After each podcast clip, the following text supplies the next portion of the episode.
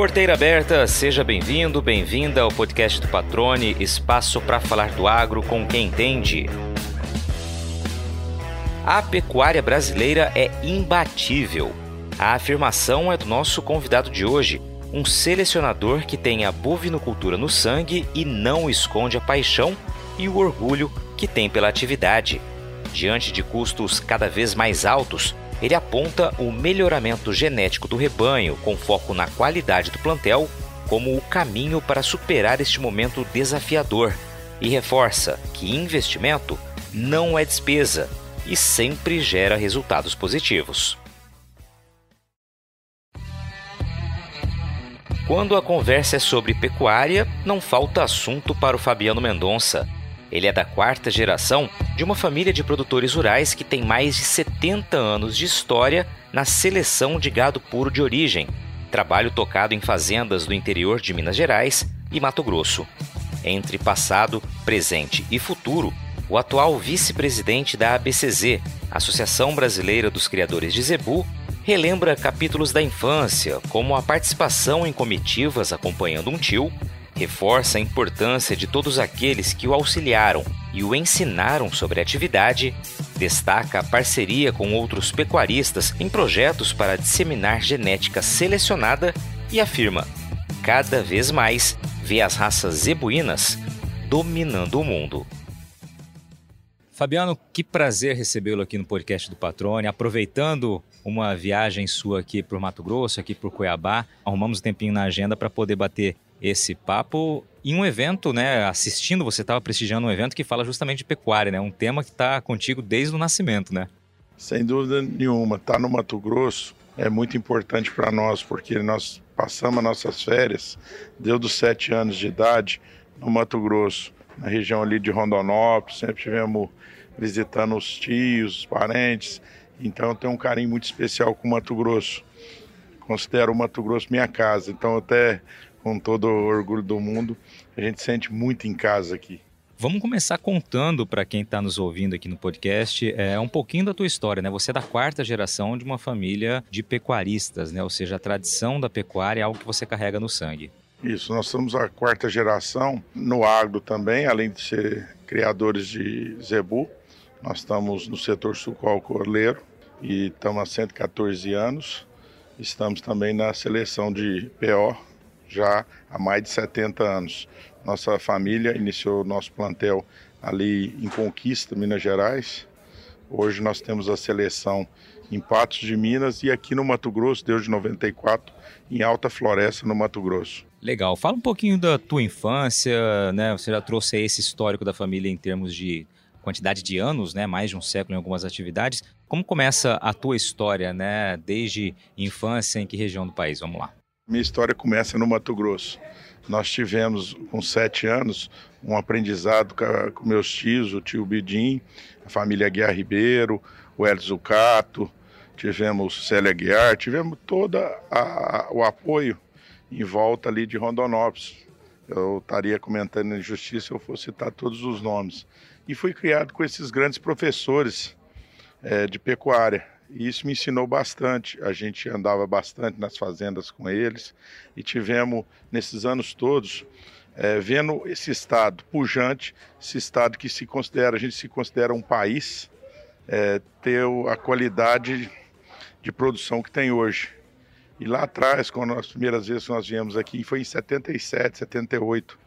E hoje ver o estado como está, é, sempre me emociona, por exemplo, quando a gente chega aqui em Cuiabá, eu, com 7, 8 anos, eu estava numa comitiva com um time meu aqui junto.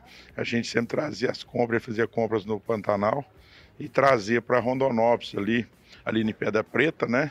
Então ele sempre trazia o gado e a comitiva descia. E quando chegava aqui em Cuiabá, ele fazia questão de montar no cavalo para a boiada não estourar. E algumas vezes eu fui convidado por ele, estava de férias, e a gente passou por aqui. Então, um carinho é muito especial dentro do que a gente fala por Cuiabá, né? Então, Cuiabá, Mato Grosso é nossa casa e eu tenho orgulho disso. Pegar esse capítulo das comitivas, então você participou algumas vezes aí de comitivas? Eu comecei com sete anos, a gente vinha, a gente, meu tio tinha duas comitivas, além de ser um grande pecuarista aqui, referência, ele sempre buscava as, as boiadas. Uma das últimas que ele levou foi de Sinop para Alta Floresta. Ele tinha fazenda também em Sinop e levou para Alta Floresta. Isso deve ter uns 10 anos atrás. E a gente foi escolher os pontos onde que realmente tinha os pontos de água, porque ali é muito plano, né? Tem muita dificuldade quanto à, área de água. E alguns pontos nós fomos escolhendo ali por dentro, ali por Juína, aí passa ali, sai lá na Santinha, ali da, da Agropecuária Mogno, justamente a gente foi escolher aquele ponto, passava pela pista do cabeça.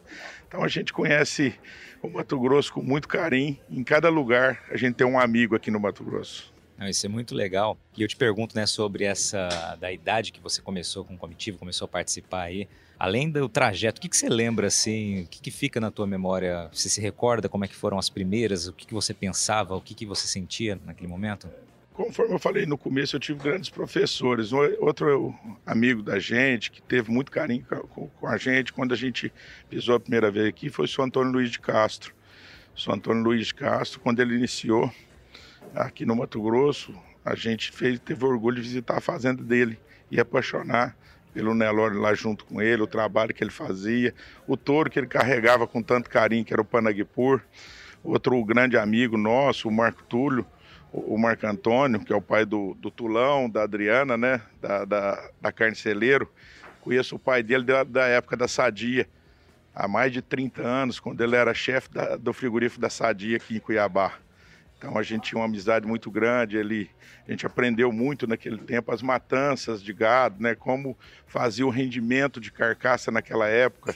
Era nas próprias fazendas, a gente pesava o gado e depois o que ganhasse no frigorífico a gente ainda ganhava.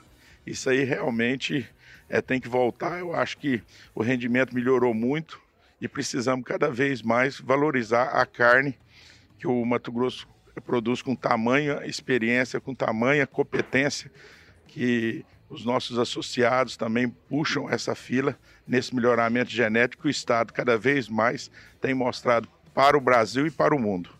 Você falou das pessoas que você conhece, né? Citou vários nomes aqui importantes para nossa pecuária, mas eu quero ir lá no, no pessoal mesmo, na história do Fabiano, na, no início das comitivas, na teu início nas comitivas, né? O que que você, como uma criança ainda, depois um jovem, né? Como que você sentia, vivenciava aquele momento? A comitiva eu te pergunto muito isso porque muitas das pessoas que nos ouvem não têm relação com o setor produtivo, né? Então é, fica um grande imaginário, né? Algumas grandes imagens, né, vistas de comitiva. Eu queria que você falasse um pouquinho da experiência de participar e as primeiras sensações enquanto ainda nas primeiras comitivas que você participou. Comitiva a gente só passava aqui em frente a Cuiabá quando tinha o risco de acontecer. Em alguns lugares a gente passava com o meu tio para escolher as aguadas, onde o gado ia determinar as comitivas onde que ia. Mas, na verdade, a gente é, teve lá atrás o início ali em Rondonópolis da, das grandes fazendas, o início é, da, das formas das fazendas, o início da desbravação mesmo.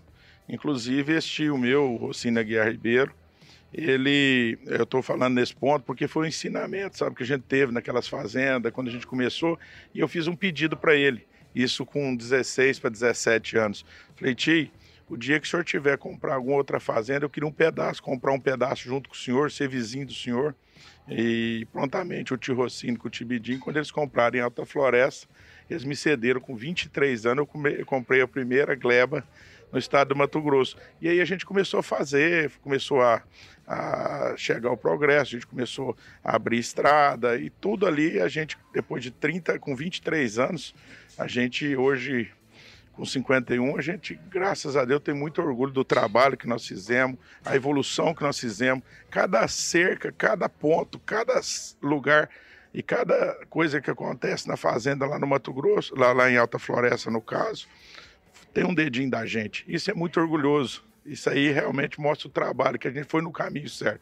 O, o, o caminho é, que realmente melhorou esse país e que fez essa padronização da carne. Então tudo começou quando a gente era menino. Quando você fala de menina, é essas histórias, sabe? Essa, esse carinho que tudo começou aqui.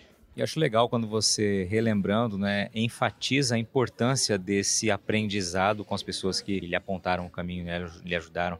Isso é muito legal, sempre estar tá valorizando. Agora, Fabiano, é, eu queria só para que as pessoas que estão nos ouvindo nos entendessem. Você então disse que começa a tua história, né, do Fabiano aqui em Mato Grosso, né? Já fez uma ponte para os 23 anos da tua primeira fazenda administrada aqui. É, minha família, conforme falei, ainda é do agro, na, na questão do setor sucrocoleiro em conquista, né? E o gado PO eu crio em patos e crio alta floresta. Aqui no Mato Grosso a gente produz os touros, né? E graças a Deus são muitos anos de estrada. Nós já estamos, eu particularmente, sem ser, a minha, minha família é mais de 70 anos, mas eu particularmente estou há 24 anos. E a gente tem um, um, um, fato de negócio que é importante, que nós temos é, franquias em cima da nossa genética. Hoje nós trabalhamos em toda a parte do território nacional com franqueados. Nós mandamos as matrizes para eles, eles trabalham essas matrizes, a gente dá toda a assessoria, a gente fala qual touro que vai ser usado com as vacas e no final a gente divide a produção. Essa parceria iniciou porque as duas fazendas nossas, tanto a de Patos como a de Alta Floresta, chegou numa capacidade é, limite e a gente não queria disponibilizar as fêmeas devido à qualidade que é nosso rebanho, um, um, rebanho de mais de 70 anos. E aí a gente resolveu fazer esse processo de parceria e está indo muito bem. Eu costumo falar, um dos grandes patrimônios que eu tenho são justamente esses 22 parceiros. Eu, quando entra um parceiro novo, eu falo assim, liga para os 22 e pergunta se estão satisfeitos. Se eles estiverem, faço questão de você entrar nesse processo de franquia. Legal, muito isso. Daí está quanto tempo esse, esse trabalho? É, a franquia começou há 12 anos atrás. A gente iniciou o primeiro parceiro, que foi o Gustavo Laterza, que até por coincidência foi presidente da Emater no estado de Minas e a gente começou essa primeira parceria. Logo depois vieram os outros 21. Aí são, é, nesses anos todos, direto tá entrando a semana passada mesmo, entrou um parceiro, o Patrício, na região de Pirapora, em Minas Gerais, na beira do São Francisco. Então a gente realmente tem jogado nossa genética em todos os cantos do Brasil e graças a Deus eu só tenho a agradecer a minha família, por esse trabalho que eles fizeram em todos os anos de melhoramento e a gente apenas está conseguindo continuar esse processo de melhoramento que eles tantos fizeram com tanto bom gosto. Legal. Então aqui em Mato Grosso. Aqui no Mato Grosso eu também tenho o PO, venda de touro, na região de Alta Floresta. E tenho dois franqueados, um na região de Apiacás, que é a família Rejane e o Curte, um peruano, que nós temos matrizes com ele, e o Arnaldo Campos, na região de Cotriguaçu. O Arnaldo Campos é um leiloeiro já consagrado também. Ali na região de, de Cotriguaçu, nós temos também umas matrizes a meia com ele. Então, esses dois são os dois franqueados que a gente tem no estado do, do Mato Grosso. E em Patos? Patos também é nosso criatório, é a base, onde começou tudo. Hoje nós temos todas as doadoras, os processos todinho de seleção, começa em Patos. E aí a gente distribui para todas as outras fazendas que são parceiras, né? Você já visitou uma sementeira de soja? Tem curiosidade em saber como é uma unidade de produção e todas as etapas do beneficiamento das sementes? Então, olha só que legal essa novidade que reforça como a tecnologia e a inovação caminham juntas com o desenvolvimento do agronegócio. Uma empresa de produção de sementes sediada em Mato Grosso acaba de lançar uma plataforma de visita virtual que vai te levar para dentro da sementeira sem que você precise sair de casa é a AgroSol 360. Com ela, você pode fazer um tour completo pelas instalações da empresa, como unidade de beneficiamento, laboratório, canteiros de emergência, estações de tratamento de sementes e armazéns. Olha, eu fiz essa visita virtual e sou testemunha de que a experiência vale muito a pena, viu? E olha que legal! Além da visita pela unidade de produção, a AgroSol 360 também te leva virtualmente para um dia de campo exclusivo, onde você pode caminhar por área demonstrativa, visualizar em campo todas as cultivares de soja que fazem parte do portfólio da AgroSol e também interagir com o conteúdo. Para fazer o tour virtual, é só acessar o site www.agrosol360.com.br e dar início à sua visita. AgroSol Sementes, germinando o futuro. Eu vou fazer uma pergunta para você, Fabiano, que eu acho que é legal para que as pessoas entendam. A gente sempre que ouve pecuaristas que investem em genética, que investem em seleção, que investem em promover o crescimento né, e o desenvolvimento sempre da, das raças zebuínas por meio da genética, a gente percebe muita paixão nessa, nessas falas de como lidar com a atividade. O que, que atrai um pecuarista a seguir por essa área? Realmente é uma paixão. É, realmente é uma, a qualidade do gado é, retribui para a gente demais. É, o custo da, do zebu ele é barato e eu costumo brincar com tanto trabalho, com tanta genética, com tanto serviço, com tantos parceiros, com tanta união, ainda dá lucro. Então, realmente, a pecuária, no caso seletiva, ela realmente traz um retorno muito grande para quem investe. Isso tem demonstrado nesses 103 anos da BCZ, que demonstra o trabalho sério de nossos associados numa cadeia que a gente hoje pode se considerar mundial e que está se exportando cada vez mais a genética zebuína para o mundo. Como você define o atual momento da, da atividade hoje? A gente tem visto um momento de custos muito elevados, preços aí que podem enganar, parecer que são extremamente atrativos, mas os custos acabam roubando esse, esse preço todo? Como que você enxerga esse momento? Esse momento é cada vez mais de investir na qualidade. Só com qualidade, com abate mais cedo, com a fazenda, um pasto bem adubado, com qualidade na produtividade, com alto valor genético, é que você consegue sair na frente. Porque os custos realmente estão altos. Tivemos agora um pouquinho a queda da arroba, né? Mas a sinalização é boa para frente, eu acredito que vai subir. Mas no Brasil é assim, sobe os produtos nossos, mas parece que os, os fornecedores aumentam mais que a gente. E a gente só sai dessa situação com valor genético, com qualidade genética. Então é investir em, em genética, investir em reprodutores eh, bons, só assim que os resultados aparecem. Maravilha, eu vou explicar aqui para os nossos ouvintes o barulho externo aqui. A gente está num ambiente em que aconteceu o evento onde eu encontrei aqui o Fabiano, a gente está batendo esse papo, por isso essa movimentação toda aqui, mas a entrevista segue normalmente. Agora, Fabiano, quando você fala em investimento, acho que é uma palavra muito importante, né? Que os produtores, a meu ver, né? Evidentemente, eu não estou há pouco tempo, né? Pouco menos de duas décadas comunicando o setor produtivo, não sou produtor rural, mas eu percebo que é um momento em que cada vez mais se fala sobre isso, né? E a base começa também a replicar esse, essa visão de que melhorar o gado, buscar a produtividade requer investimento e não despesa. Né? Acho que essa mudança da definição da palavra é muito simbólica. Essa é a pura verdade. Você resumiu tudo. A palavra despesa, geralmente, quando a pessoa fala em comprar um animal de alto valor genético, acha que é uma despesa alta. E na verdade é um lucro alto. Porque você adquirindo reprodutores bons te dará, te dará lucro.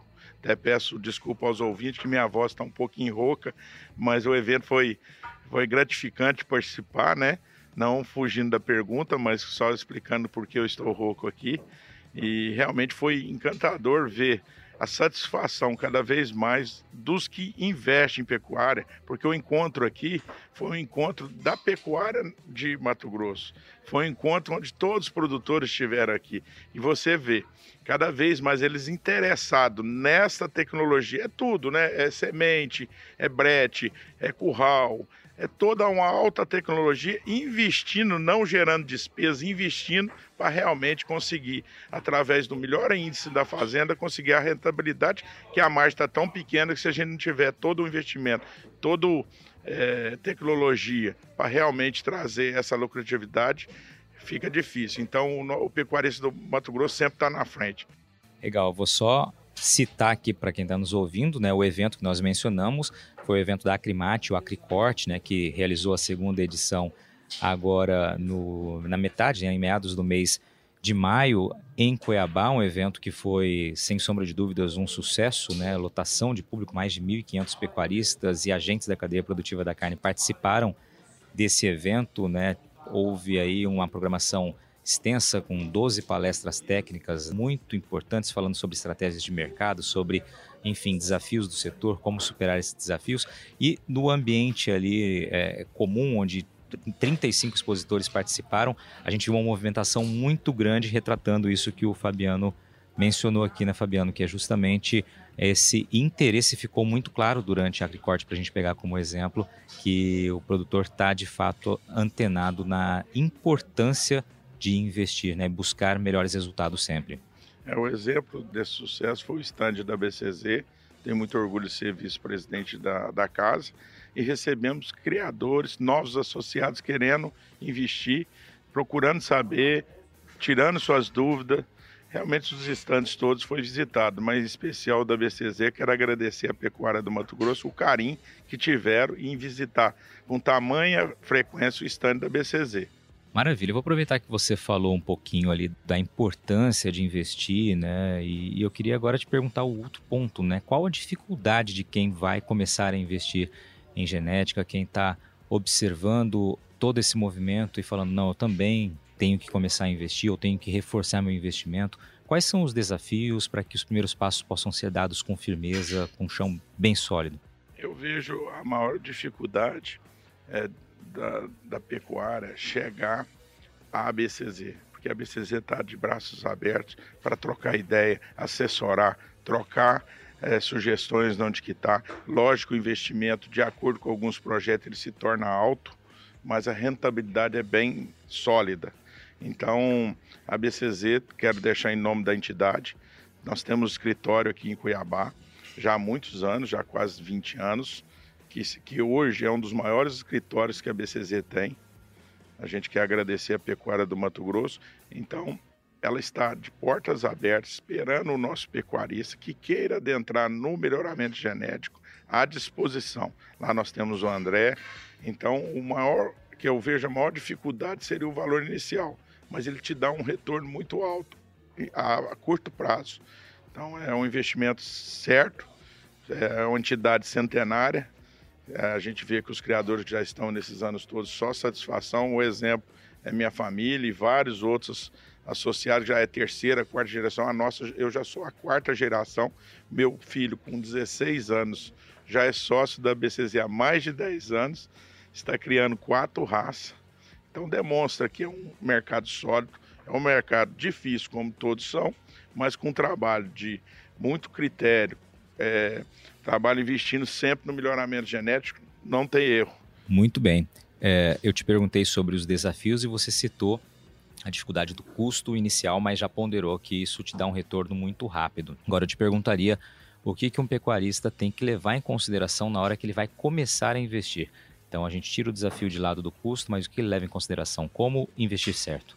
É, investir procurar grandes criadores já tradicionais, animais realmente que demonstra, a gente tem que ter o equilíbrio. Seleção hoje é equilíbrio. Onde que tem o computador, que seria os índices, onde tem toda a avaliação através das pesagens que acontece, que seria o PMGZ, mas nós também temos que ter o EPMURAS. O que é o EPMURAS? O EPMURAS é um processo onde todos os nossos técnicos estão aptos a escolher os melhores animais através do olho.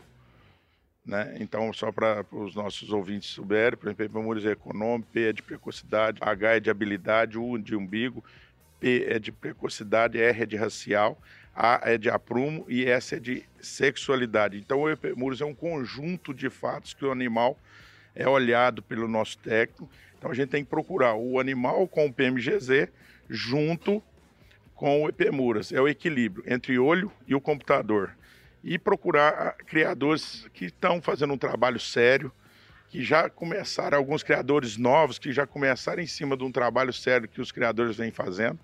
Então, é mesmo a assessoria do nosso escritório, que nós temos 12 técnicos aqui, eles irão orientar bem o nosso pecuarista que queira iniciar no processo e na seleção do melhoramento genético do gado zebu.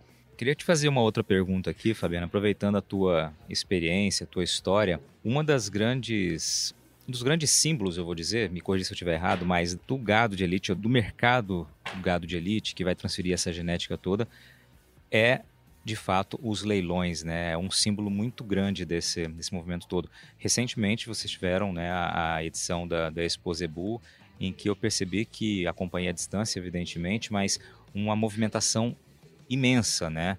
Isso traduz que o mercado está num momento bom para quem movimenta a venda de genética. Como você avalia esse cenário do mercado de genética? é justamente quando eu falei lá no começo da entrevista, para sair da crise, sair da dificuldade, sair dos custos, só com qualidade. E a Exposebu mostrou isso. As pessoas que querem investir, hoje com uma vaca você faz um rebanho através da FIV, através da TE, você consegue fazer um plantel e fazer uma padronização mais homogênea. Então a Exposebu demonstrou que cada vez mais a pecuária nacional e até mundial, porque tivemos vendas é, para o mundo, é, tem buscado animais realmente produtivos, animais que, que são de qualidade e animais que irão trazer lucratividade para a pecuária. Só para você ter uma noção, ah, nas últimas Exposebu foi em torno de 50 milhões os leilões. Esse ano foi 110 milhões, sem ainda computar os 10 shops. Então nós vamos passar de 120 milhões o resultado da Exposebu, o que se torna mais de 70% de crescimento em dois anos, saindo de uma pandemia. É, isso retrata de fato, né? Isso tudo que você vem dizendo. O pecuarista investindo em tecnologia para buscar melhores resultados, né? Como você destacou. Eu vou trazer uma pergunta comum aqui das pessoas que às vezes conversam comigo e que, como eu disse, não tem é, um contato maior com agro. É por que, que um leilão de gado de elite, né? De genética apurada, por que, que os preços são tão altos? Né? As pessoas muitas vezes veem lá na televisão, na transmissão, tantas parcelas de tantos reais e as pessoas se imaginam, mas por que, que vale tanto, né? É um investimento, como você disse, tem um preço elevado, ainda mais quando a gente fala dos, dos top de linha, mas se justifica. Eu queria que você explicasse. Do jeito que você perguntou, é simples, eu vou falar para o nosso ouvinte que não é do rural. Isso é igual um jogador de futebol. Um jogador de futebol, quando ele começa a jogar bola, ele vale tanto. Depois ele começa a fazer gols de placa e a vaca começa a ter filhos bons, e aí, consequentemente, vai subindo o valor do passe dele. Então é isso que é demonstrado através dos seus campeonatos, através do seu trabalho, através da sua progenie. Por isso que os animais ganham preço a cada ano. Isso é bem sucinto, é para nosso leigo tá junto também e comprar sua fazendinha e tá junto com a gente. Muito bom, muito bom. E é claro, daí aquele animal, aquela, aquela, aquela genética, a tendência é que, evidentemente, espera-se que ela transfira toda aquela qualidade para o rebanho seguinte e assim sucessivamente, né? Justamente foi o caso que eu falei da progene. A progene, sendo boa, ele vai consequente não só o campeonato, ele tem que ter progene e cada vez mais valorizar. Agora a pergunta é para você que é produtor rural. Você costuma vender suas máquinas e caminhões usados? E o que você acha desse processo? Há muita demora? Envolve muitos intermediários? E no caso da compra de uma máquina nova, a concessionária leva a sua usada como parte do pagamento? Olha, assim como você, a Rutec sabe o quanto pode ser complicada a comercialização destes ativos e por isso decidiu inovar para acelerar e facilitar todo esse processo. Além de uma plataforma moderna, a Rutec oferece todas as soluções, desde o início até o pagamento, com transparência, segurança e comodidade para que você possa se preocupar com o que mais importa: o seu negócio. Para conhecer e aproveitar todas as facilidades, basta acessar www.rutec.com.br. Rutec, seu portal de compra e venda de máquinas. Vamos uh, passar para um momento em que você fala dos desafios. Como que você vê o futuro da pecuária? Você falou dos desafios, né? falou um pouco das oportunidades. Como você vê o futuro da pecuária nos próximos 5, 10 anos? Obviamente, a gente sabe que não há bola de cristal, a gente tem vários fatores aí que levantam pontos de interrogação, mas como você, Fabiano, como um produtor né, da quarta geração de uma família de pecuaristas, como que você enxerga ou vislumbra os próximos 5, 10 anos aí na atividade? 10 anos aí para a gente dar um prazo maior. Eu vejo cada vez mais o zebu dominando o mundo.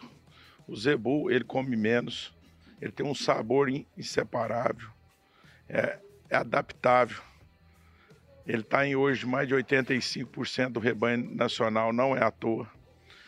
É, então, o que, que nós estamos? A BCZ está fazendo, vou citar um exemplo, a BCZ está fazendo a campanha, mostrando para a população nacional e mundial que o zebu está na mesa do Brasil.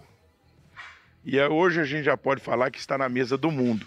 Então, o que eu deixo um recado e eu vejo que, que é a evolução da nossa pecuária é que ela já tem abastecido o mundo mas ela vai abastecer bem mais, porque nossos produtores, nossos associados, nossa pecuária é imbatível.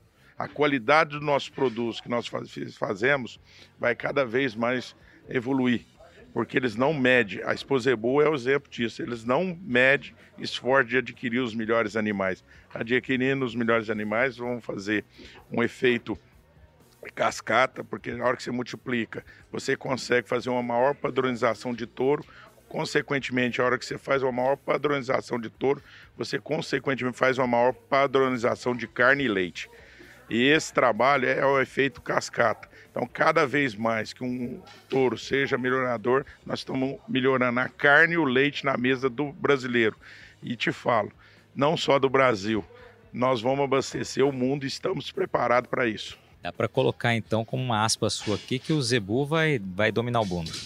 Já é uma consequência, porque o trabalho é muito sério. O trabalho realmente tem abastecido e mostrado cada vez mais o sabor e a qualidade que nós temos mostrado. Não é à toa que hoje nós somos os maiores exportadores de carne. Você pode ter certeza, deve-se ao Zebu, deve aos nossos pecuaristas que começaram lá atrás o início e, eu tenho orgulho de ter é, visto o que, que o Mato Grosso cresceu na pecuária quando começou. A palavra é só agradecer e aplaudir a pecuária nacional, em especial a do Mato Grosso, por esse trabalho tão forte. É, outra coisa importante, o Mato Grosso, pelo efeito que ele chove bastante, nós não temos o efeito sanfona da carne. Então a, a qualidade, o sabor da carne no Mato Grosso é especial. Só quem mora aqui sabe o tanto que é especial esse sabor dessa carne aqui do Mato Grosso. Legal, só explica o efeito sanfona para que fique claro para todo mundo também. É, o efeito sanfona é o seguinte, como a, a, área, a área de chuva aqui é menor, principalmente naquela região amazônica, como chove bastante, então o boi dele não cai muito na seca. Já em outros estados tem o efeito dele emagrecer e engorda, emagrecer e engorda. Isso endurece a carne. E no Mato Grosso, pelo seu clima, pela sua adaptabilidade de chuva, seu, sua precipitação pluviométrica, ele realmente ele, ele é abatido mais cedo. Né? E com os produtos que se usa a nível Brasil, aí consequentemente nós estamos conseguindo um abate mais precoce.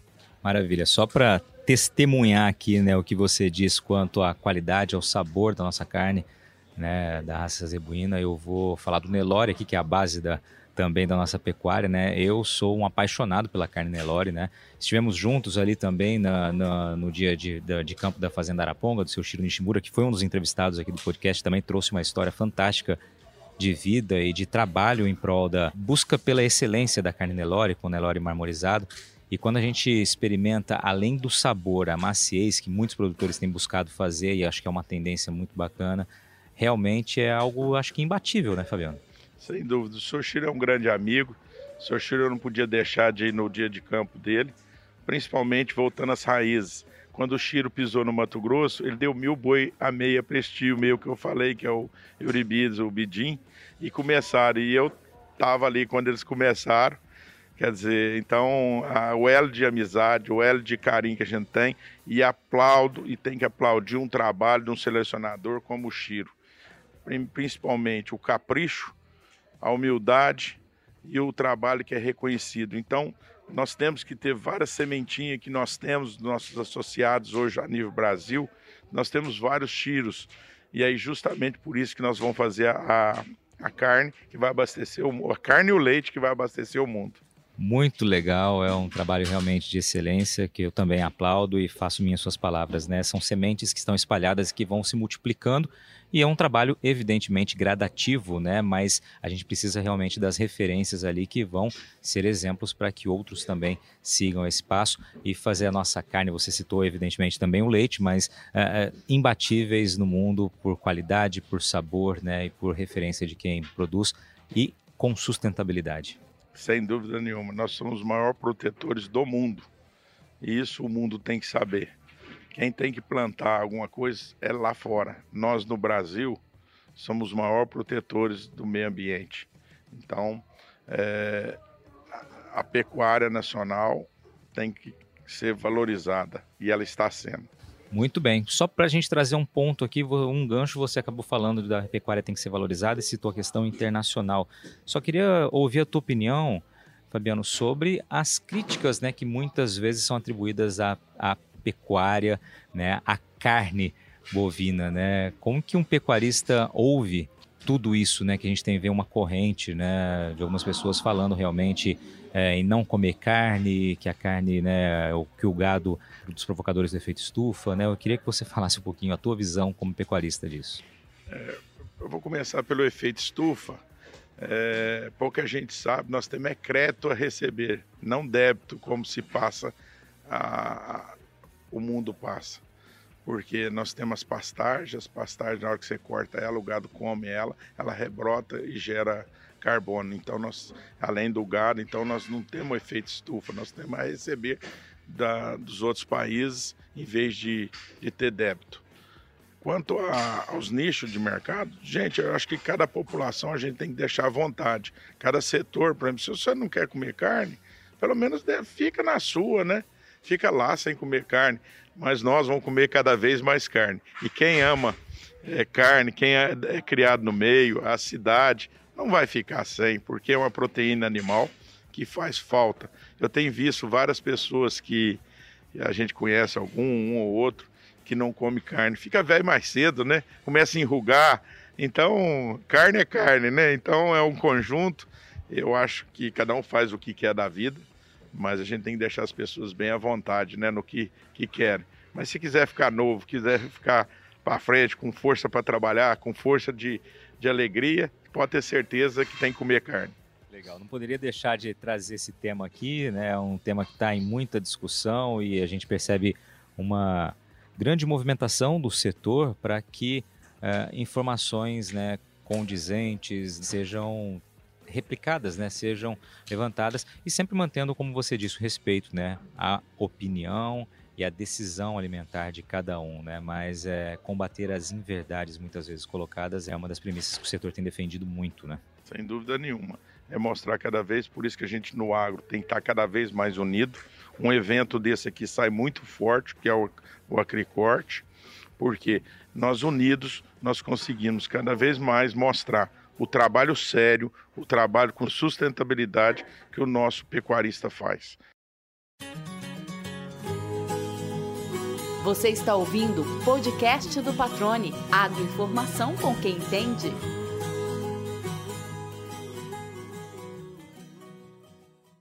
Você é hoje o vice-presidente da ABCZ, citou isso né, ao longo da entrevista, uma entidade que é referência na pecuária brasileira e também mundial, né? Realmente uma entidade centenária, como você falou, e hoje é candidato a disputar a eleição que acontece esse ano, né? O Gabriel Garcia participou aqui do podcast, também é o outro candidato, e assim como eu fiz a pergunta ele, faço a você também, né? Qual foi o motivo que te levou a colocar o nome à disputa, né, dessa importante eleição dessa entidade?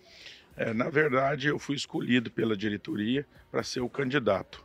Então a gente é, jogar essa missão e nós estamos aí para cumprir e representar a entidade da melhor forma.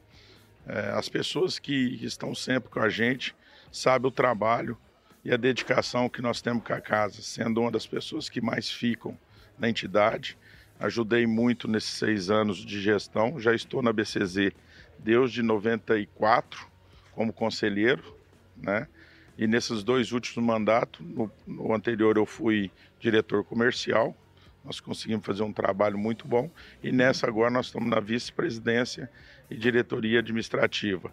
Esse trabalho que a gente vem fazendo foi reconhecido pela diretoria, que nos indicou para ser o candidato, e estamos aí na missão, e tenho certeza que dentro da nossa gestão, o estado do Mato Grosso terá um carinho muito especial principalmente por é, estar o nosso diretor representando o estado do Mato Grosso, Chico, e por todos que me conhecem aqui no estado, saber o carinho e a atenção que eu tenho com o estado.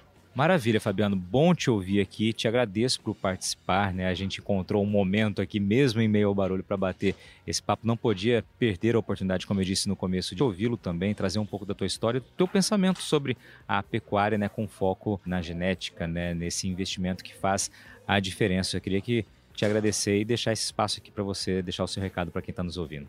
O meu recado é que sempre onde tiver pecuária, a BCZ tem que estar junto.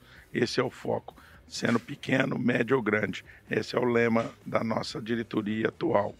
E eu quero continuar esse legado, quero continuar indo em cima disso e agradecer todos os pecuaristas do Mato Grosso e agradecer você essa abertura que você deu e, e pode contar com a gente no que precisar e as minhas palavras é agradecer o tamanho carinho que foi recebido no Mato Grosso. E aí, gostou do bate-papo? Então dá aquela força e compartilha essa entrevista com os seus contatos. E olha, aproveita para mandar aquele feedback dizendo o que você está achando do podcast do Patrone. Pode criticar, elogiar, sugerir temas e pessoas para dividir boas histórias aqui nos próximos episódios. É só enviar uma mensagem lá no Instagram para @luispatrone que a gente troca uma ideia, viu? Então, gente, sucesso da porteira para dentro, força e fé da porteira para fora e vamos que vamos. Você ouviu o podcast do Patrone. Agroinformação com quem entende.